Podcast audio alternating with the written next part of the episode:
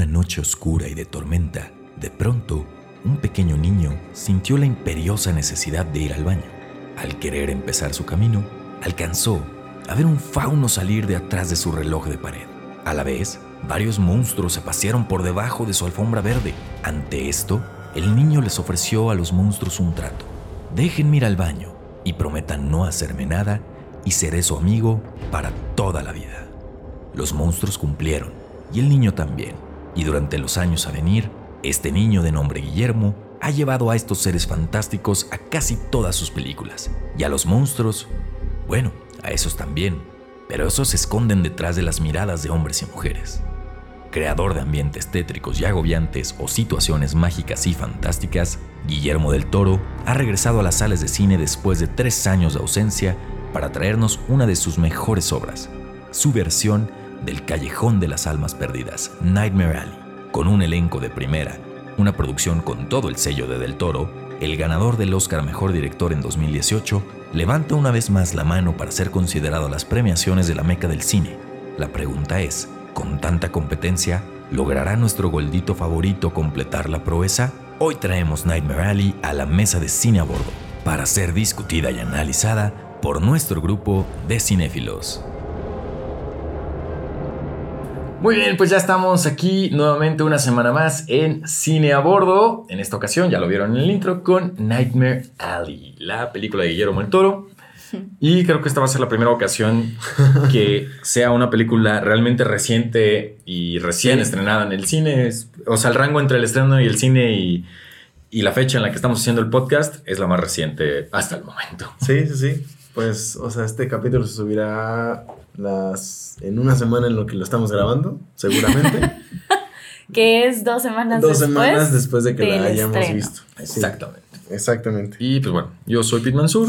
Yo soy Romina Mondragón. Y yo soy Lalo Álvarez. Recuerden que antes de empezar, suscríbanse al canal si lo están viendo aquí en YouTube. Si no, si lo están escuchando en Spotify, eh, hola, bienvenidos. Eh, síganos en nuestras redes sociales como arroba punti Punti. Punti. Arroba puli.film, tanto en Instagram como en TikTok. Y ya saben, si están en Spotify nos pueden ver en YouTube y si están en YouTube nos pueden escuchar únicamente en Spotify. Perfecto. Si es su primera vez en este podcast, lo que tienen que saber es que aquí hablamos de lo bueno y lo malo de las películas en cuestión. En esta ocasión, obviamente, de Nightmare Alley. Exacto. Entonces, ¿cómo funciona la jugada? Se los voy a explicar, Romy. Muy bien, pues cada uno va a tener un chance de decir lo bueno y lo malo de esta película, lo que nos gustó o lo que no nos encantó. Y para eso vamos a tirar un dado y el que saque el puntaje mayor va a empezar, ¿ok?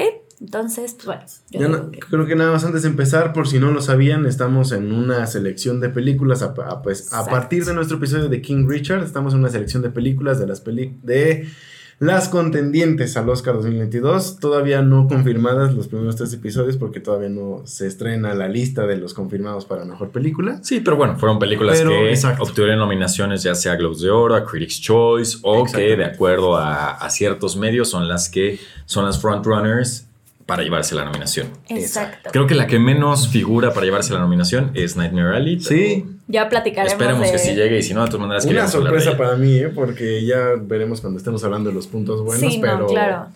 Pero bueno, empecemos con la dinámica de una vez. Ok, va. Entonces vamos a tirar el dado. Eh, no sé quién quiere empezar. Empieza tú. ya lo tienes ahí. Sale. Entonces empiezo yo.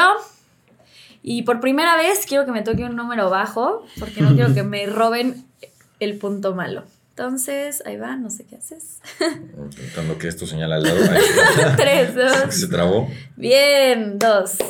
ok, voy yo ya que para que no quites la cámara. Aquí es un número bajo, sí es cierto. Una, dos y yo sí quiero empezar. Cuatro. Cuatro. Pues bastante bien. Y boinas. Entonces empezaría Lalo. Seis. Maldita sea. Va Pete primero, después voy yo. Y al último, yo el con las cosas buenas. Exactamente. Muy bien, entonces empezamos con lo bueno. Y bueno, la verdad es que hay tantas cosas buenas de Nightmare Alley que no sé por dónde empezar. Solo eh, uno, ¿eh? Solo uno. solo uno. Déjenme, me concentro. Y pues bueno, si tuviera que elegir, creo que eh, me voy a ir por. Tim Marín de. A ver, estoy entre dos y pues ya ustedes ¿El podrán que crees ahondar. que no, que no vamos a decir nosotros? Eh, no lo hemos mencionado en los últimos episodios, pero es importante recalcar que obviamente estamos, va a estar lleno de spoilers este programa. Entonces, si no han visto la película, pues eh, bajo su propio riesgo. Ya les advertimos. Ahora sí, ya lo voy a advertir en todos los episodios. Pero bueno, creo que eh, ahorita no va a spoiler. Mi- estoy entre diseño de producción y fotografía como lo mejor para mí. Ay, sí.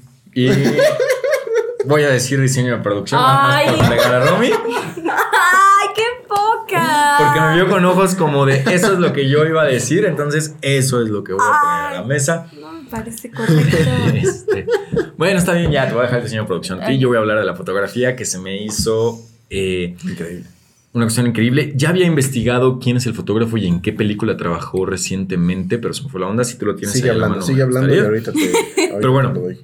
Lo que me encantó es toda esta cuestión de los movimientos de cámara y cómo eh, la cámara te va guiando en la historia para que junto con el guion tú estés siempre en los momentos importantes y tú como espectador recibas la información que tienes que recibir para que eh, pues, puedas ver la historia que te quiere contar Guillermo del Toro, ¿no? Claro. porque suceden muchas cosas a la par y, y la verdad es que es una película bastante larga, son creo 150 minutos, ¿no? Dos Sí. horas y media. Sí, dos horas y media. Eh, que ya a lo mejor hablaremos de eso en, en la parte mala, pero todos estos eh, movimientos de cámara, sobre todo en la primera parte, me, me gusta mucho sobre todo en la parte del carnaval, cuando estás viendo de repente eh, pues lo que ve la audiencia del carnaval, cómo están al frente y cómo están estas, eh, pues estos artilugios que usan los artistas para engañar a las personas y hacerles creer que están siendo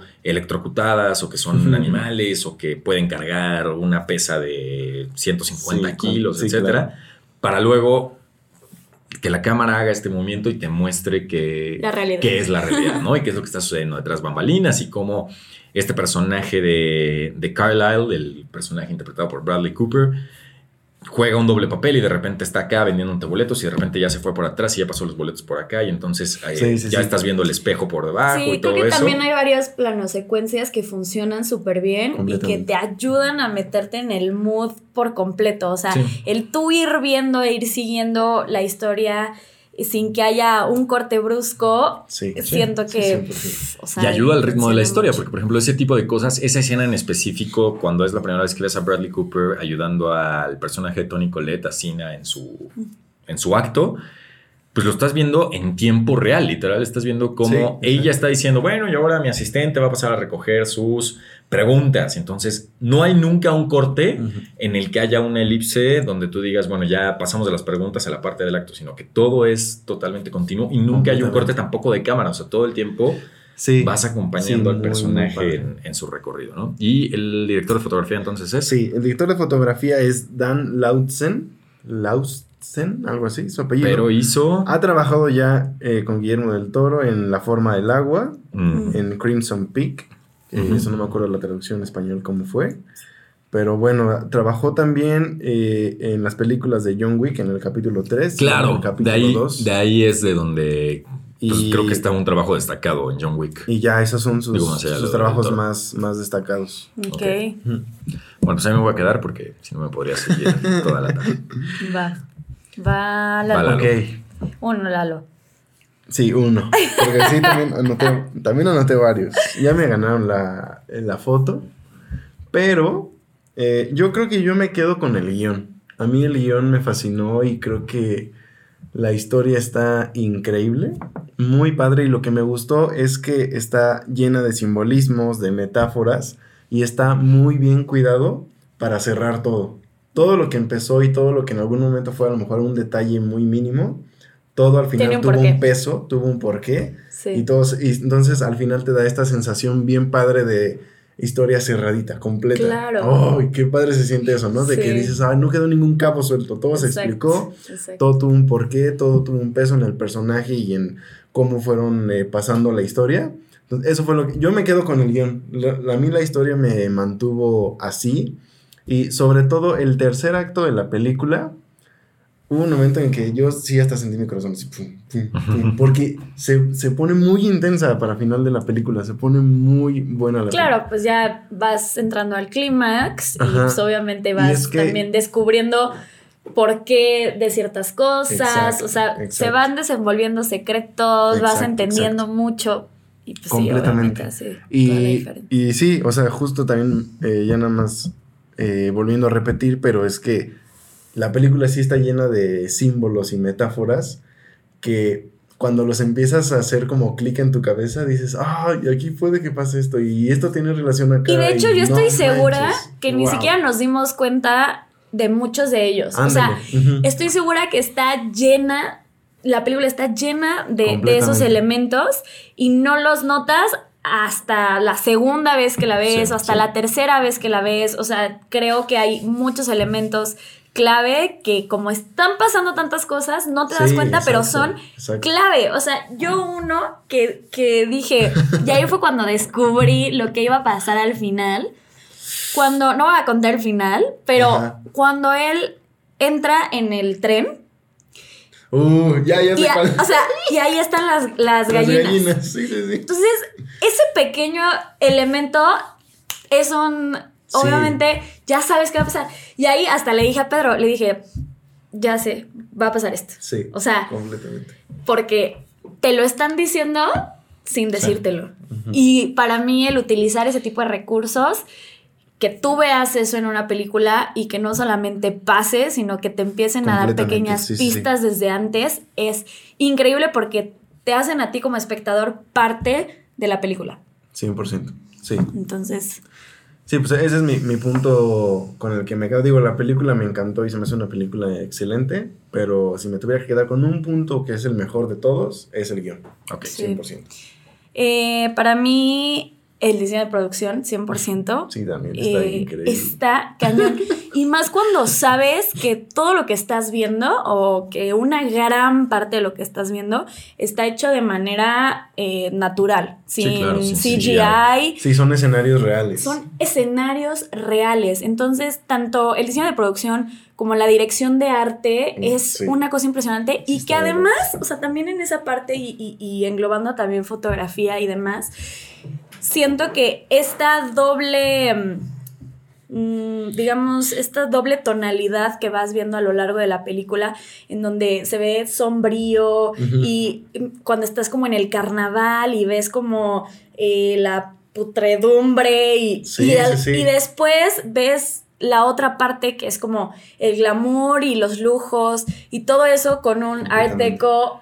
O sea, Sí, sí, como sí. que hace el contraste perfecto de colores, eh, te mete en el mood al 100% y, y- y yo creo que te pierdes en, en ese mundo. Sí, 100%. Y lograr eso, pues no, no es tan fácil. Eh, yo, es una combinación de muchas cosas, tanto de guion como de música, eh, como de actuaciones, pero para mí esta película, el diseño de producción es una gran, es una joya, los vestuarios también, o sea, todo, todo, todo hace que realmente te sientas ahí y que Sí. no, a pesar de ser, de estar llevado al otro extremo, no se siente fake, o sea, no se, no se siente... Sí. ¿Sabes qué? Está muy padre el, el diseño de producción que dentro de la misma película ves casi casi un behind the scenes.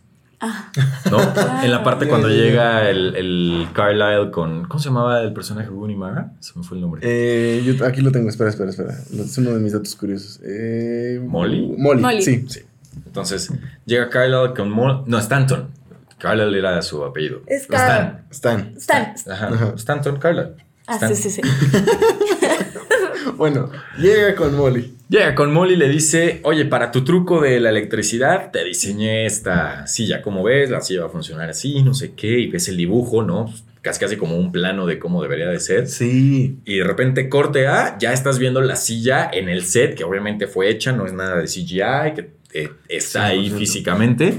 Entonces, pues literalmente estás viendo un behind the scenes Sí. dentro de, ¿no? O sea, probablemente ese dibujo, pues no, no, no dudo mucho que lo haya hecho Bradley Cooper, probablemente ese dibujo lo hizo el artista original que estaba pensando, a ver, en este momento vamos a meter una silla así, así, así. Exacto. Sí, que te la muestren está padrísimo. 100%. También algo que está súper padre es como todo esto de los actos y los trucos que se alejan mucho de lo que ves normalmente, ¿no? O sea, esta cosa de la electricidad, no sé, no es algo que normalmente se ve como en un carnaval. O... Pues digo, a nosotros en el Ataide creo que no nos tocó. o sea... Pero sí, no hemos ido uno. O sea, quién sabe ya. Eh. Ustedes nos podrán decir si eso realmente existe. Sí, a nosotros nos tocó el monito que estaba vestido de payaso. Pero bueno, sí, sí, sí sé a lo que te refieres y, y, y, no nada más es el hecho de qué actos eligieron para la película como parte de, del circo, ¿no? Es cómo los trataron, precisamente lo que hablabas, o sea, el, el cómo la foto acompañó a ese acto, el cómo este... Eh, el simbolismo de las cartas de tarot, que tampoco te metes muy dentro de, de todo eso de...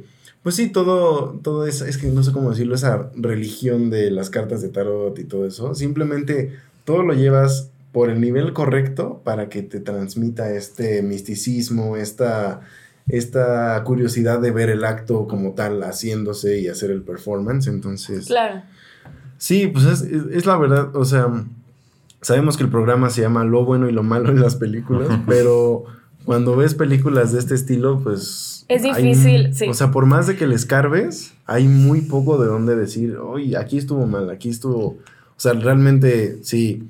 Aparte de que ya amábamos a Guillermo del Toro, digo, esos todos los mexicanos. Este, no, sí, otra vez hizo una película increíble. Sí, lo que está cañón y que también yo eh, le admiro mucho lo que logró en esta película es pues cómo se alejó de su estilo normal y de sus guiones normales, ¿no? Eh, cómo pues no metió ningún elemento eh, de fantasía en esta película. Yo, yo no. voy a. Ajá, yo también. ¿No les gustó eso? no, no, eh, no, O sea, yo digo que sí está el elemento fantástico. Está el elemento de terror. Está el elemento de terror. Están los monstruos. Están los monstruos, sí. ¿Cuál elemento fantástico? El elemento fantástico está en los actos, o sea. Sí, exacto. En, los actos que encarnan todos los actores. pero literal me refiero a un elemento que no es... Ok, algo como... Algo... Como en el laberinto del fauno. O sea, exacto, y como en la forma del agua y como en Hellboy, o sea, que hay algo que no existe. y al contrario, en esta película no lo ves así, ves a humanos haciendo... Pero, pero será porque aquí estás viendo todo el tiempo el detrás de cámaras, o sea, me refiero a que todo el tiempo estás viendo la explicación de lo que sucede para la audiencia del carnaval. Cuando en el resto de sus películas esa explicación, digo, por ejemplo, en cosas como Hellboy, pues sí, ahí está el Hellboy, ¿no? Y en la forma del agua, pues ahí está el monstruo. Pero, por ejemplo, en, el laberinto del fauno, pues tú podrías suponer que nunca existieron los monstruos y que todo el tiempo estaban dentro de la fantasía de, sí, sí, sí. ¿no? No, pueden no existir, pero al final del día es un monstruo, o sea, es un elemento fantástico. Aquí no hay ningún elemento fantástico y en todas sus películas tiene elementos fantásticos y aquí no hay. Y, o sea, yo no lo tomo como algo malo, yo lo tomo como algo bueno el hecho de haber girado y hecho todo, todo esto para, para hacerte ver que el verdadero monstruo es el hombre y, Por eso, pero eso es en todas sus películas. Yo sé, yo sé. Pero a lo que voy al, es. Al final materializado no estuvo, que es lo que dices. Exacto. Entonces, sí. O sea, yo nada más, no, no estando en contra de tu punto, sino más bien como alimentando esto que acabas de traer a la mesa.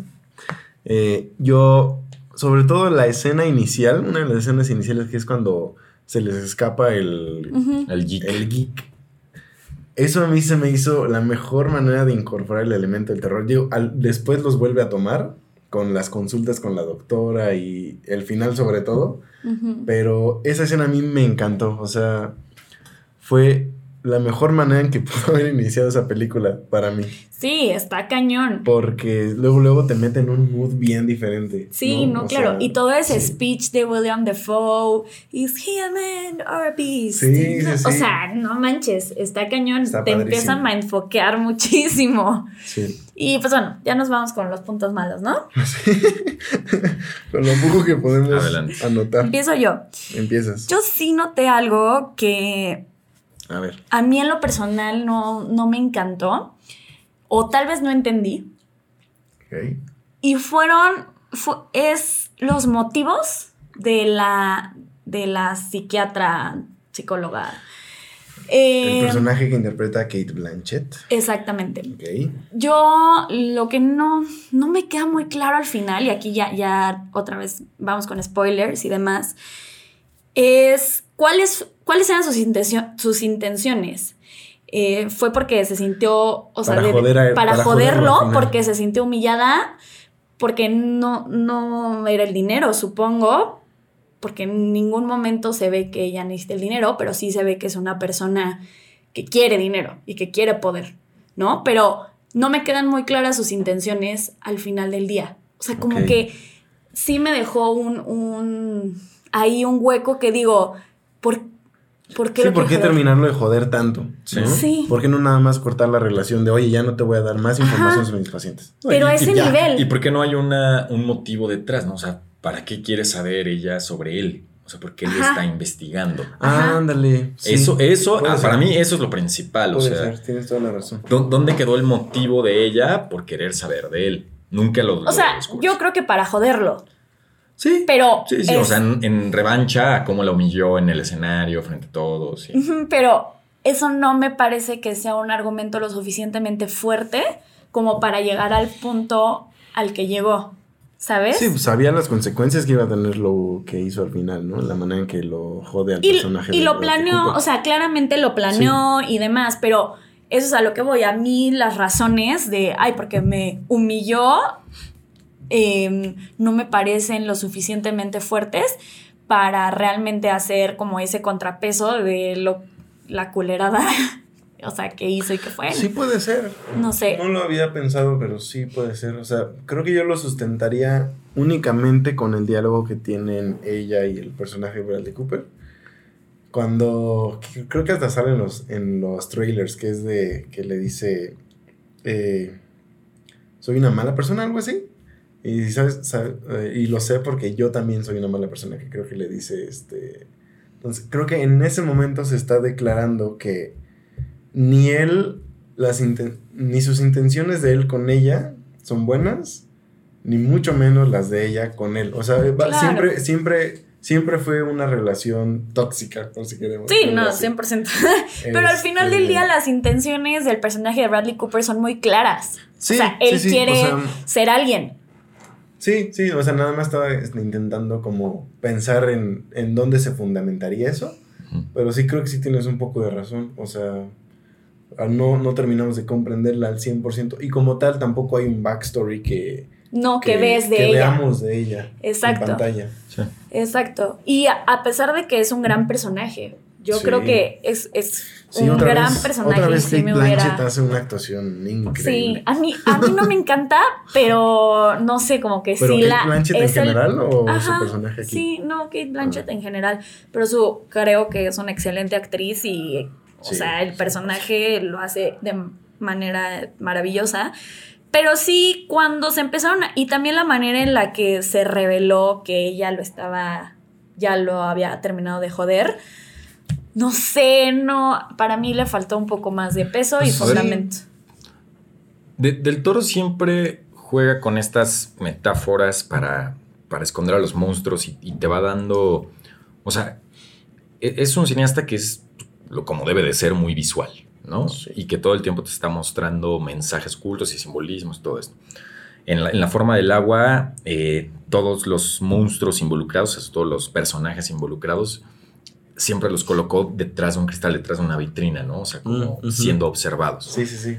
Y aquí, y, y eso fue algo que, que yo vi, o sea, que dije, esto va a suceder de otra forma a lo largo de la película, es cuando Clem le está contando la historia a Stanton, o sea, William Dafoe a Bradley Cooper, de cómo, de cómo captura a los monstruos y a los geeks. Y dije, vamos a ver esto, no literalmente, sino en un juego entre los personajes. Y creo que se da en ambos sentidos, entre el personaje de Stanton y el personaje de... O sea, bueno, entre Bradley Sí, Cooper y Kate Blanchett. sí. Claro, No, o ella sea- cuando lo incita a tomar. Ajá, ambos se van incitando entre ellos y generando entre ellos a esta Al bestia, al geek. Exacto. Sí, puede ser, mira, ahí está, Y- ahí puede ser otro fundamento para Y al eso, final, pues, simplemente. Pues ya sabemos qué pasa en el final. No vamos a spoilear esa parte porque creo que sí vale mucho. Pero bueno, vas con tu, tu argumento malo. Mi punto mal. Solo tengo que empezar con que me costó un chorro. Porque sí fue una película que me gustó mucho. Y no le encontraba nada malo. Y lo único que pude sacar es que en la prim... Como a la media hora y 45 minutos de la película, yo sentí, pero eh, por eso digo que tal vez fue una percepción mía, que, que, creo que es cuando justo ya estamos en el circo y, seguimos viendo lo de los actos y como esta relación que empieza a tener con Molly y, este, y con todos los demás cirqueros, yo sentí que bajó tantito el ritmo. Tantitito. Porque después en el tercer acto se vuelve una locura total. Entonces, esa transición entre salir del circo y a los espectáculos ya como de primer nivel, por decirlo así, yo sentí que hubo un, un, pequeño, sí, una pequeña pérdida en el ritmo de la película que venía siendo muy bueno. Y cuando pasan ese tipo de cosas y tú estás en el cine, lo llegas a notar. Entonces, eso es lo único que yo puedo sacar pues que fue malo. Creo que, creo que esa es la opinión más popular, por lo menos en Rotten Tomatoes. O sea, ahorita buscando, escarbándole cosas malas que decir acerca de, de la película. Uh -huh. eh, tanto críticos como audiencia en eso coincidían mucho. O sea, que el ritmo, que fue muy lento, que, que es una película muy larga, que se pudo haber contado en, en menos minutos, etcétera. Digo, sí, pudo, yo creo que pudo haber sido pudo una haber película de hora y media. Y aquí tenemos dos horas y media. Digo, pero pero entonces no le estaríamos aplaudiendo lo que le aplaudimos, que es el diseño de O producción sea, y la fotografía, que para, para nada es una, es una para- queja de mi parte. O sea, creo que yo, eh, eh, al contrario de las opiniones que a lo mejor pudimos o pudiste leer en Rotten, para mí nada más hubo de 10 a 15 minutos en los que bajó el ritmo. Después lo volvió a retomar y por eso terminé yo extasiado en el último Fíjate que momento. O sea, A mí me pasó, no, no al inicio, me pasó cuando empieza a hacer como estos fraudes con los, con los políticos y demás. A mí me pasó en ese momento. en el segundo acto. Ajá, Sí. exactamente. sí, creo sí. Que como que, o sea, llegué a cabecear Y lo dentro de todo. dentro de todo, solo te muestra siempre lo necesario. Y tiene, tiene elipses muy abruptas. O sea, sobre todo al principio, en la parte del carnaval. O sea, termina una escena y la siguiente escena, pues está sucediendo dos meses después. ¿No? Prácticamente. Sí, sí, o sea, sí, casi, y, casi. y es así. Sí. En, en frega. Y tienes que rápido agarrar el Sí, pedo agarrar de la que, onda, claro. de que esto no está sucediendo horas después, un día después, sino que ya sucedió dos meses después. Y a pesar de eso, nunca te pierdes. O sea, en, el, en la línea de tiempo, creo que al menos yo nunca me perdí Sí, ¿no? así como en otras películas que dices, ah, caray, como que ya. ¿Cómo ¿sí llegamos nos- aquí? ¿Sí nos adelantamos o no? Sí. Realmente Sí, sí, la única que te señala es cuando pasas pues, del primer acto al segundo acto, que te, sí te dice two years later. Exacto. Pero todas las demás, tú tienes que agarrarle el pedo a que no fue instantáneo. Creo que eso ayuda a que A no acelerar te. el ritmo. Ajá, exacto, a que no te Y duermas. Por ello es extraño que la principal queja sea esa. Pero bueno, Claro. eh, Pues ¿Sería nada, todo? ese es mi punto malo. vale. Pues voy con mi punto malo, pero antes un mensaje de nuestros patrocinadores. Olvídate de dar los mismos regalos y conquista a esa persona especial con un piropo. Envía piropo al 61111. Bueno, pues después de este mensaje, que realmente no es nuestro patrocinador, ojalá quisiéramos, voy entonces ya con eh, mis puntos malos. Punto malo. Y la verdad es que no, no me preparé tan bien para este podcast como normalmente me gusta hacerlo. Y eh, cinco minutos antes de empezar a grabar me puse a, a ver en Rotten que había dicho los críticos que estaba de malo, pero no, no me convencía. O sea, la mayoría solo ponía así como de muy lenta. eh, está mejor la de 1947. Es como, No manches. Ah, eh, dato curioso, no es un remake de la de 1947. Es, es una Está obra más apegado al libro, ¿no? Apegada al libro. Exacto. Pero bueno, eh, platicando aquí, sí, ya se me ocurrieron un par de cosas que sí dije, Ok. no sé, y a lo mejor fue falta de atención mía, y sí estuvo, y ahorita ustedes me corregirán si fue así. Ok. Pero para mí, eh, y lo voy a titular así, es que hubo falta de continuidad en las intenciones de los personajes Mm, y falta de continuidad en los props, o falta de profundidad, y es algo que pues atenta directamente al guion. ¿Y a qué me refiero con esto? Eh, la primera secuencia donde conocemos al personaje de Sina, si es Sina, el de Sí, Tony sí, Collette, no, el de Tony Collette. Em, pues ya, entra el personaje de Bradley Cooper, le dice, me quiero dar un baño, perfecto. Ella agarra, le dice a su, a su novio, esposo Pete, oye, ¿sabes qué? Tienes que salirte porque voy a dar un baño. Ah, pues cabrón, pues que no se va a meter a bañar y ya. Y bueno, ya Bradley Cooper se mete a la bañera, pues como Dios lo trajo al mundo, porque pues así se baña la gente normalmente. Y pues va el personaje y ahí le tienta el- la culebra. Y Ay, la culebra. pues te dan a entender que Ay, terminan haciendo el delicioso, ¿no? Correcto. Y, y- y después ya no hay más. O sea, después ya no hay más de, esta, De de, este affair, de este romance, de...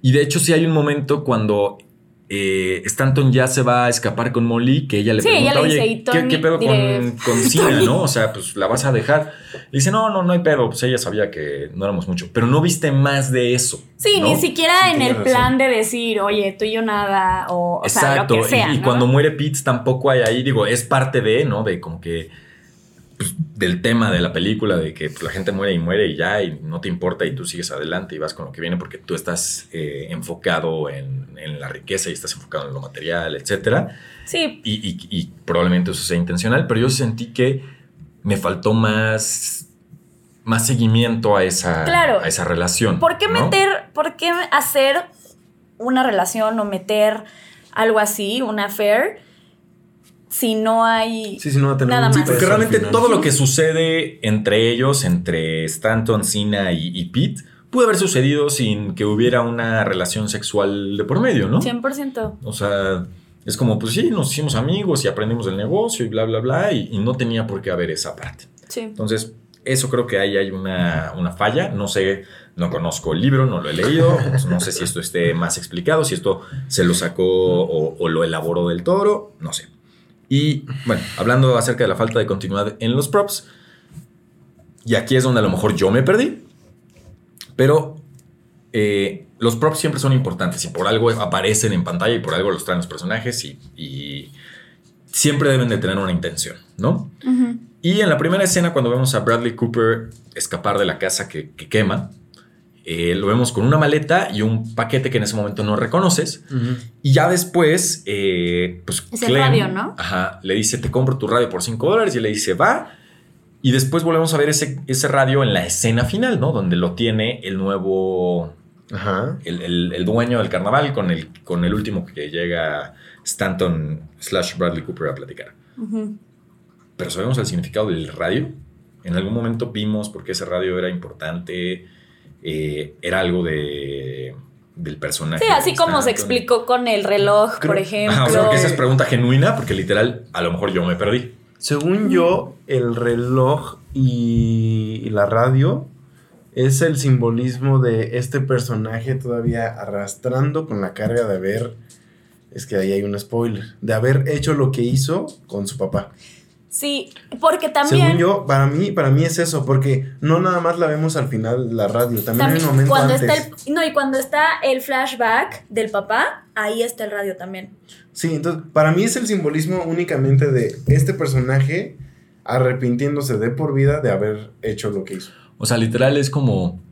Eran las dos de- únicas cosas de valor que tenía el papá, la radio Ajá. y el, el reloj. Sí. Y, y es como una manera de, de- de Guillermo de haberlo representado de siempre te va a acompañar. Decisión que hagas es Ándale. decisión que siempre Ah, te va a acompañar Ah, entonces- Claro, en toda tu vida. Aunque haya razón. dado, aunque haya Tienes dado razón. el reloj, Ajá, aunque lo haya vendido, siempre te va a acompañar. encontrar, siempre o sea- vuelve a Sí, volvió a encontrar el, el El radio. radio. Exacto. Sí. Entonces fui yo el pendejo. Ok. Muy bien. Vámonos entonces con los datos inútiles. Y ya para cerrar, porque ya se nos está alargando este Traigo podcast. varios. Vale.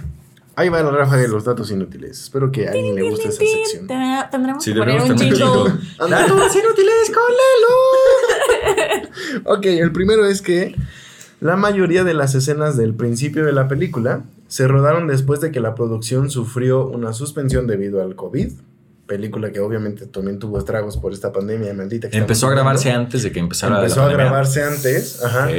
Empezó la pandemia. Oigan, tenemos que suspender. Pues ni modo. Pero Bradley Cooper, sabiendo esto, aprovechó, y o sea, sabiendo que iba a regresar a grabar escenas del principio de la película, aprovechó esto para perder peso. Entonces hizo que se viera más joven Ah, ok. y pues sí sirvió porque como que sí notas una diferencia en el cambio de este personaje. Sí, sí, ¿no? claro. Otra actriz que aprovechó el hecho de que esta producción entrara en un paro eh, por la pandemia es, eh, fue Rooney Mara, pues ella empezó la producción estando embarazada. Órale. No, durante durante este, esta suspensión dio a luz A Baby Phoenix. a Baby Phoenix. y ya después continuó con la, con la producción. Lo Wow. que también fue muy conveniente porque no sé si se acuerdan en las primeras escenas en que las vemos en el circo. Pues trae un traje como eh, Sí. que parece como traje de baño. Sí, sí, Y sí. pues imagínate hacer eso embarazada, pues hubiera estado Sí, muy, claro. muy loco, ¿no? Eh, a ustedes ustedes se hubieran a ustedes, dije a ustedes. A ustedes. ¿A ustedes se hubieran imaginado así como que, como que Guillermo del Toro iba a hacer esta va. película? ¿Ustedes se hubieran imaginado otro actor para el personaje principal que hizo Bradley Cooper? Sí, sí me pude haber imaginado varios. Digo, no, es nada contra Bradley Cooper porque lo hizo muy No, bien, no, no, pero se hubieran imaginado a alguien más. Yo me pude haber imaginado a un Ryan Gosling. Ryan Gosling también lo hubiera hecho muy bien. Este, me pude haber imaginado a un. Digo, ya está más viejo, pero a un. Ya se me fue su nombre, el que es Vision. Este. Vision. Ah, ay, es que su nombre no me acuerdo. este actor güero, Bueno, el actor bueno. de Vision. que sale también en A Night's Tale. El punto es este. Ah, Otro actor que estuvo considerado en un principio para la producción fue Leonardo DiCaprio. El problema es que no le llegaron al presupuesto. Sabemos Bueno, que Leonardo DiCaprio es uno de los 100% act- uno Leonardo de los DiCaprio. actores- No lo había pensado y sí, ¿eh? Sí, Yo sí. o sea, hubiera dado una vibra como de eh, La Isla Siniestra, Sí. que también es una gran película, pero sí, bueno. sí, sí. Eh, 100%. Hablando de Bradley Cooper. Paul Bettany. Paul Bettany, claro. Bueno, eh, hablando de Bradley Cooper, admitió que muchos de los props que vemos en el circo, es decir, cartas, eh, juegos de mesa que alcanzamos a ver ahí, son de Guillermo del Toro. O sea, él los tenía y los llevó ¡Ay, al lo amo! Que sabemos que es una persona ¡Qué que, gordito, como, que le, como que le encanta todo eso, ¿no? Entonces, bueno, pues eh, eran suyas. Y ya por último, el último dato curioso que traigo sobre la película es que otras actrices que estuvieron consideradas para el papel de Molly, papel que interpreta Rooney Mara, fueron Jennifer Lawrence y Lady Gaga, que apenas vimos en este House of Gucci. Solo le quedaría por lo extravagante y demás, pero No, el para- personaje no Para es mí así. fue una elección súper bien hecha Sí. la de Sí. Yo siento que tenía que tener es- esa, esa cara de inocencia para que Sí, funcionara el papel. Sí, sí, y, sí. y Lady Gaga no tiene la cara de inocente. No. Quizá Jennifer Lawrence sí, pero, pero no me encanta. Sí, Jennifer Lawrence hubiera, sí hubiera hecho un papel, eh, un, un trabajo igual que lo, lo que hizo Rooney. Pero sí, Lady Gaga, o sea, No, le digo que bye. tampoco es que no sea, que es que sea mal actor, mala actriz, ¿no? Ah, no, no, para nada. A pero mí me sí encanta se Lady Gaga. necesitaba alguien del calibre. No para este personaje. Sí. O sea, no para este personaje. Yo le hubiera hecho un personaje especial a, a Lady Gaga, pero Ajá, no este. Ok, Y ya, esos fueron mis datos curiosos de la película. muy bien. Pues ya estamos por cerrar. ¿no? Vamos con las preguntas finales. Em, esta película merece estar nominada y merece el Oscar a Mejor Película. Claro que sí. Por supuesto. Yo, la neta, también. Yo sí la nominaba y le se lo daba. Yo sin también. problemas. Ok. Yo también. Yo, yo sí la nominaba, pero no se lo daba porque siento que hay mejores películas este año que se lo merecen más que Hay muy buenas Nightmare películas. Hay muy buenas. Yo sí la pondré en el top 3. Sí, top 3. De las que he visto. Igual nos faltan películas Pero por ver, yo entonces. se la sigo dando a Dune. ya hablaremos de Dune. Sí, ya eh, será el- la que sigue. No.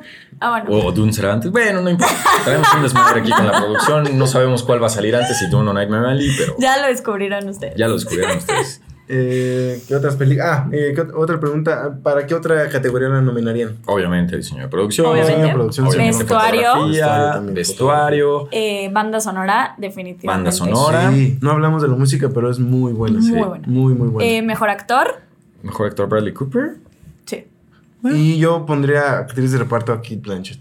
La neta sí siento También, que fue sí. una gran interpretación. Sí. Y este, para la gente que esté interesada en ver la película y que vivan en Ciudad de México, van a estar pasando una versión en blanco y negro que es como originalmente Guillermo del Toro la tenía pensada. Exacto. Ese es Eh, otro. si pueden ese es otro aprovechar y verla así, yo creo que también estaría de pelos. Sí, ese es otro dato curioso porque la película, el género principal o en la que se cataloga la película es en cine noir y el cine noir generalmente pues, es en blanco y negro. Entonces Guillermo del Toro quería hacer esta película en blanco y negro desde un inicio, así la tenía pensada, pero pues bueno, por cosas de productores y demás, no Por lo hizo. Por comercialización, Sí. exacto. No se logró. Eh, la verdad es que a mí me encantó así como es, pero está padrísimo poder ver también este otro Sí, lado y la poderla versión, ver sí. en blanco y negro como él la Como tenía él la tenía, imaginada. sí, claro. Y si, como dice Lalo, la pueden ver en la Cineteca. También va a estar en Cinépolis, ya chequé y también va a estar en Cinépolis, va a llegar en blanco y negro. Ah, Nice. padrísimo. Pues creo que son las principales preguntas que traía hoy. Vámonos con las calificaciones Eh, para Nightmare Alley. Sí, digo yo, a pesar de las cosas malas que le, le escarbé y le saqué, yo sí le voy a dar un 9.2. Yo le voy a dar un 9.5. Ándale. Y yo igual, 9.5. 9.5, 9.5 y 9.2. Así que, Ha pues, sido la más... ha sido la más alta de de las que honor. hemos hablado. Cuadro de honor. Y pues la última edición la tienen ustedes. Esperemos que ya hayan ido a ver Nightmare Alley antes de ver este episodio. Si no, perdón si se los spoileamos, aunque creo que no dijimos. No, no Nos dijimos cuidamos y no dijimos mayores. cosas Exacto, tan trascendentales. Hablamos de escenas y todo, pero son cosas que a lo mejor ya, hasta ya vieron en los trailers. Sí, puede ser. Pues bueno, les recordamos que se pueden suscribir, por favor apóyenos suscribiéndose, dándole clic a la campana para que sepan cuando eh, subimos un nuevo video, porque ahora sí ya no sabemos luego qué día, pero estamos procurando subir uno cada Uno a la semana. semana. Eso sí es ley. Uno a la semana. Y síganos en nuestras redes sociales. Estamos en Instagram y en TikTok como arroba puli.films. Además de nuestras redes. Además de nuestras redes personales donde nos pueden seguir, sino también es- en Spotify búsquenos como Cine a Bordo. Exactamente. Eh, yo soy Lalo AM21 en Twitter e Instagram. Yo, arroba Romina Mondragón. Y yo soy arroba pitmansur y también en Instagram y Twitter y nos vemos la próxima semana. Nos vemos el próximo episodio, Camino a los Oscar. Eh, puede ser Dune la que sigue. Puede ser. Puede o no. ser. Y acabando el camino a los Oscar, ya no sabemos de qué hablar, entonces también pueden dejar sus, sus sugerencias, comentarios de, de qué les gustaría que habláramos. Pueden ser, no sé, las 10 películas top de acuerdo a la AFI o las 10 películas, O si- si las quieren- últimas 10 ganadoras de los premios Oscar. O si quieren que sigamos con este formato de solamente una película, también adelante. ¿Cómo? Sí, o sea, de hablar de una película. Ah, no, sí, a lo que voy es que pues cuál va a ser la siguiente colección, porque ahorita fue la colección Camino al Oscar. entonces- Sí, pero por ejemplo, en el, O sea, la- en pasado no teníamos antes. una colección. Por eso, pero pues yo quiero que haya colección. eh, es lo que estoy invitando a la Bueno, gente a que nos bye. diga. Chingao. Chao. Adiós a todos. Ya me enojé. Es Ya que no voy. lo dijiste bien. No, es que tú no me entendiste. No, ya me porque voy. no te entendí porque no lo dijiste bien. Ya me- No es mi culpa no entender.